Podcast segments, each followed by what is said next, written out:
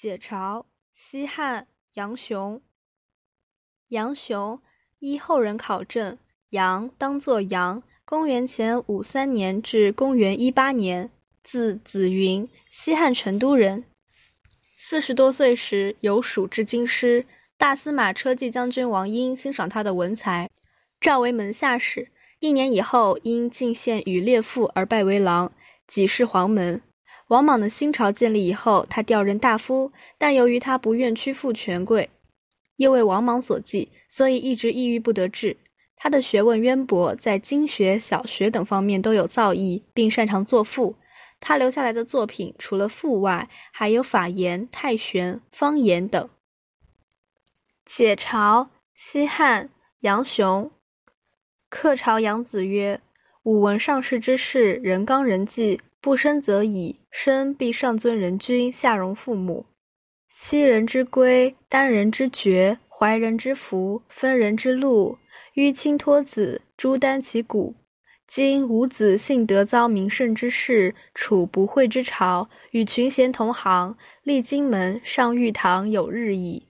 曾不能画一旗，出一策。上睡人主，下谈公卿，目如耀星，舌如电光，一纵一横，论者莫当。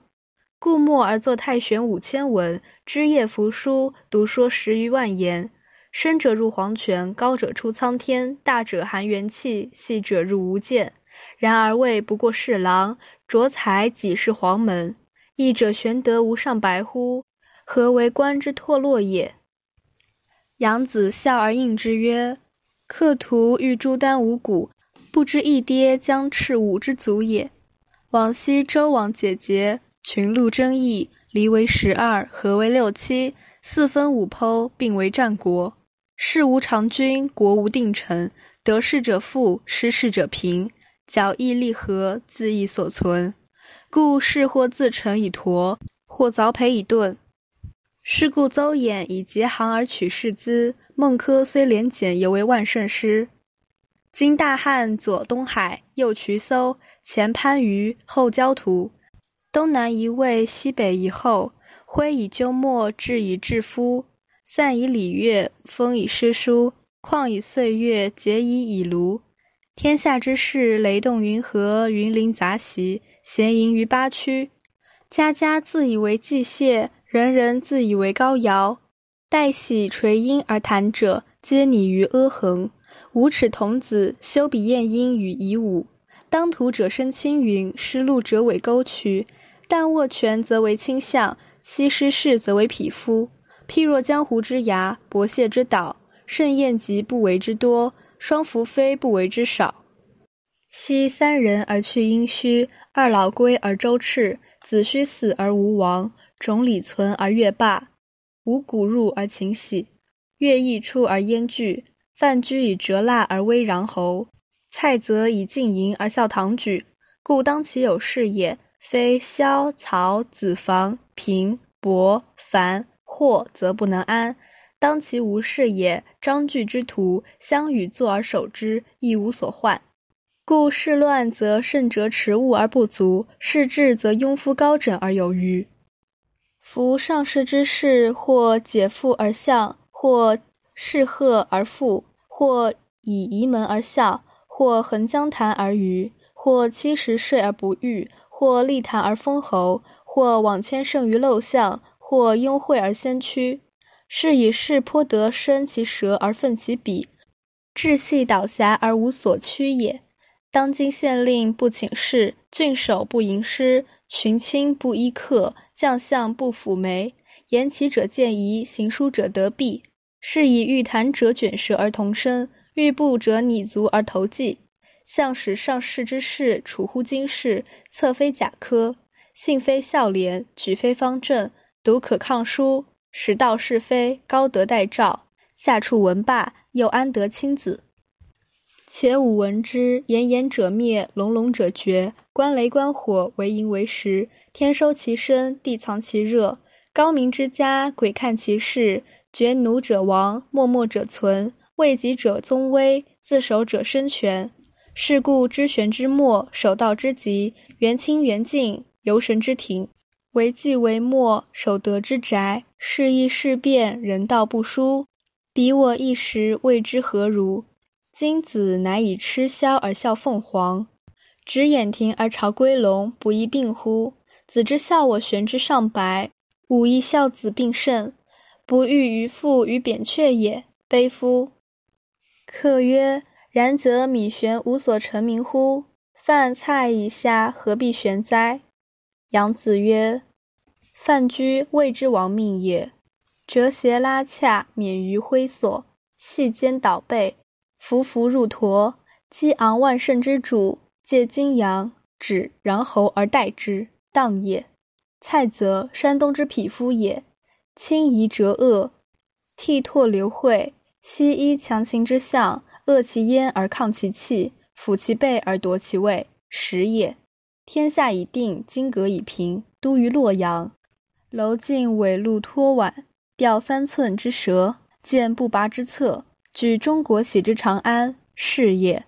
武帝垂典，三王传礼，百世不易。叔孙通起于伏骨之间，解甲头戈，遂作君臣之仪，德也。履行弥弊，秦法酷烈，盛汉权治，而萧何造律，夷也。故有造萧何之律于唐虞之事，则批矣。有作叔孙通仪于夏殷之时，则惑矣；有见娄敬之策于陈州之事，则乖矣；有谈饭菜之说于今张徐史之间，则狂矣。夫萧规曹随，留侯画策，陈平出奇，攻若泰山，享若砥颓。虽其人之善治哉，亦会其时之可为也。故为可为于可为之时，则从。为不可为于不可为之时，则凶。若弗令生收功于章台，四号采荣于南山，公孙创业于金马，骠骑发迹于祁连，司马长卿窃资于卓氏，东方朔歌志于细君，仆臣不能与此庶子并，故默然守武太玄。译文：有个客人嘲笑杨先生说：“我听说上古时代的诗人。”对于人们应遵循的准则，不制定则罢；一旦制定，必然上使天子尊贵，下使父母荣耀。从天子那里得到了龟板，承受了爵位，接受了符节，分得了俸禄，身上缠配着青色、紫色的绶带，使乘坐的车子得以漆成红色。如今您有幸遭逢开明盛世，处身于说话无所禁忌的朝代，和众多贤士同处于行列之中，出入金马门，离登上玉堂，以为是不远了。可是您竟然不能谋划一个奇招，提出一条计策，对上游说天子，对下说服公卿，眼光有神如闪耀的星星，口才敏捷如电光闪烁，词风时反时正，富有辩才。辩论时没有对手能够抵挡，反而默默无闻地做了五千字的《太玄经》，章节分布如枝叶伸展，加上传和章句，全书多达十万多字。深奥的地方能达到地下，高超的地方直上青天。宏大的道理包容了整个宇宙，细微之处连没有间隙的东西也能被他深入其中。可是您的职位不过是侍郎，提拔以后才只是几世黄门，岂不是想的是黑，而得到的却是白吗？为什么做官会如此不得意呢？杨先生笑着回答他说：“客人只想把我坐的车子漆成红色，却不知一失足将使我全族被诛灭，让血水染红。从前周朝纲纪瓦解，政治崩溃。”宗室涣散，诸侯叛离，就像群鹿争相逃窜一样，分裂成十二个国家，最后又兼并为六七个国家，四分五裂，并列成为互相交战的国家。世人没有固定的君主，国家没有稳定的臣子，得到世人的国家就能富强，失去世人的国家会贫穷。因此，世人就像鸟儿一样振翅高飞，任意寻找自己安身的地方。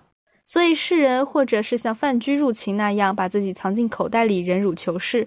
或者是像言和那样坚决不事而凿墙逃遁，所以邹衍以迂怪之说作为取士之资。孟轲虽然处境困难，还是受到各国诸侯像弟子对待老师那样的尊敬。如今大汉朝东边到东海，西边到渠搜，南边到番禺，北边到焦土，在东南设置了都尉，在西北建立了守望所，对触犯刑律者用绳索来捆绑，用腰斩的刑具来惩治。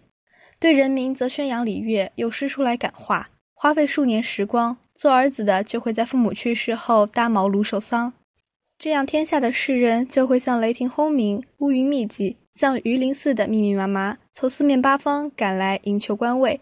每家都自认为是后继何谢，每人都自认为是高尧，包金戴冠、垂着阴穗侃侃而谈的士大夫，都把自己比作当过阿衡的伊尹。五尺高的孩童也羞于将自己与晏婴、管仲相比。当权的人飞黄腾达、平步青云，失势的人栖身于阴沟污渠。早晨掌握大权，则贵为卿相；晚上失势后，就成了平民百姓。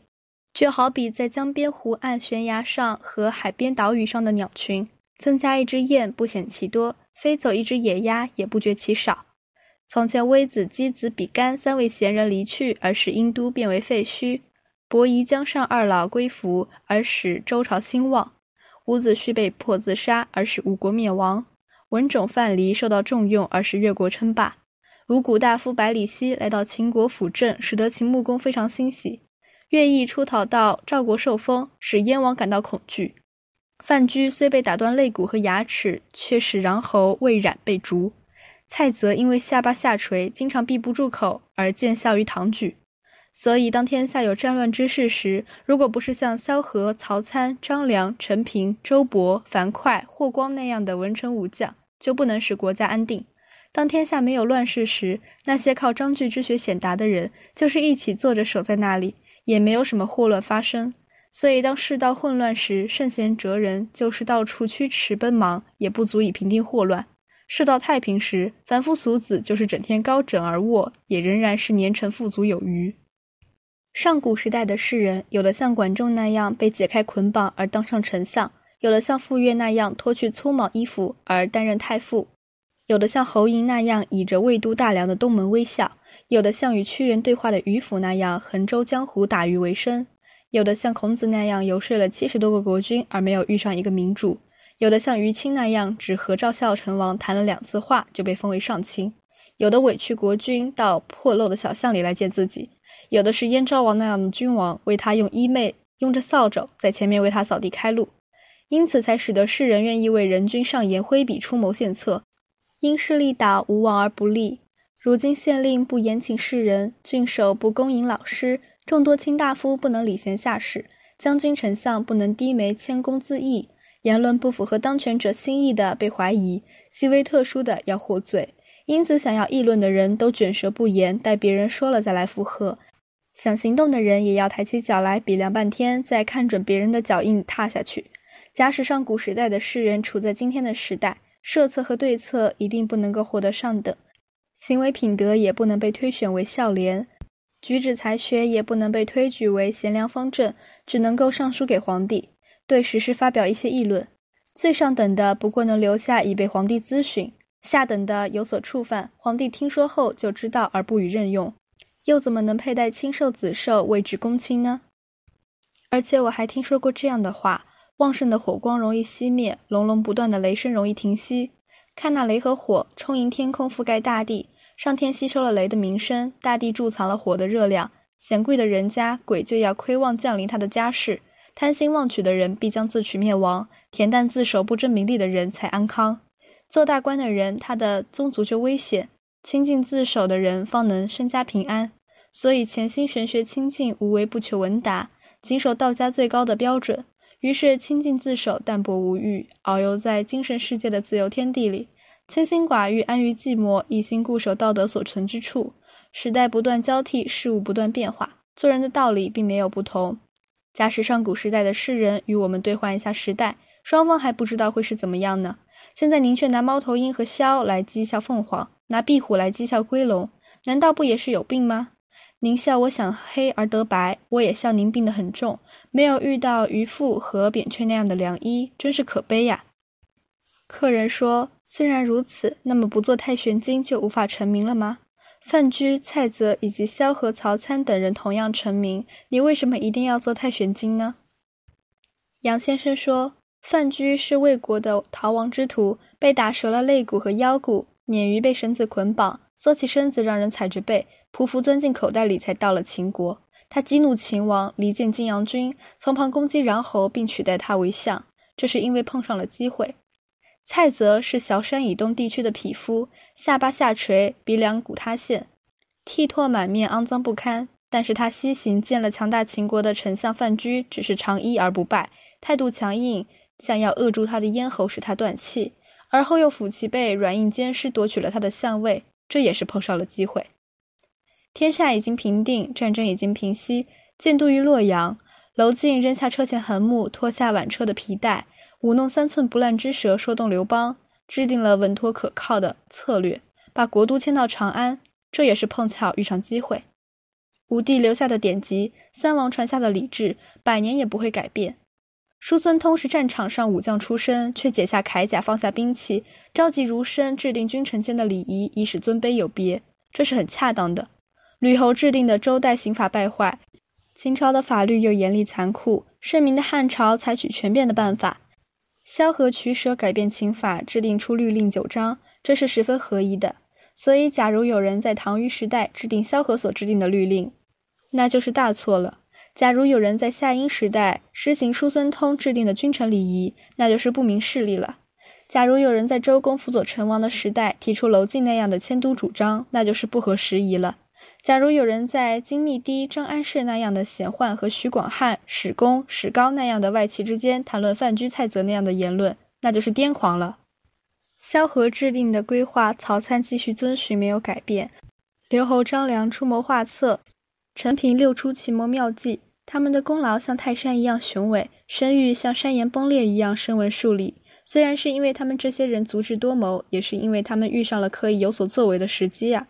所以在可以行动的时候采取可行的行动，就会顺利成功；在不可行动的时候采取不可行的行动，必然要失败。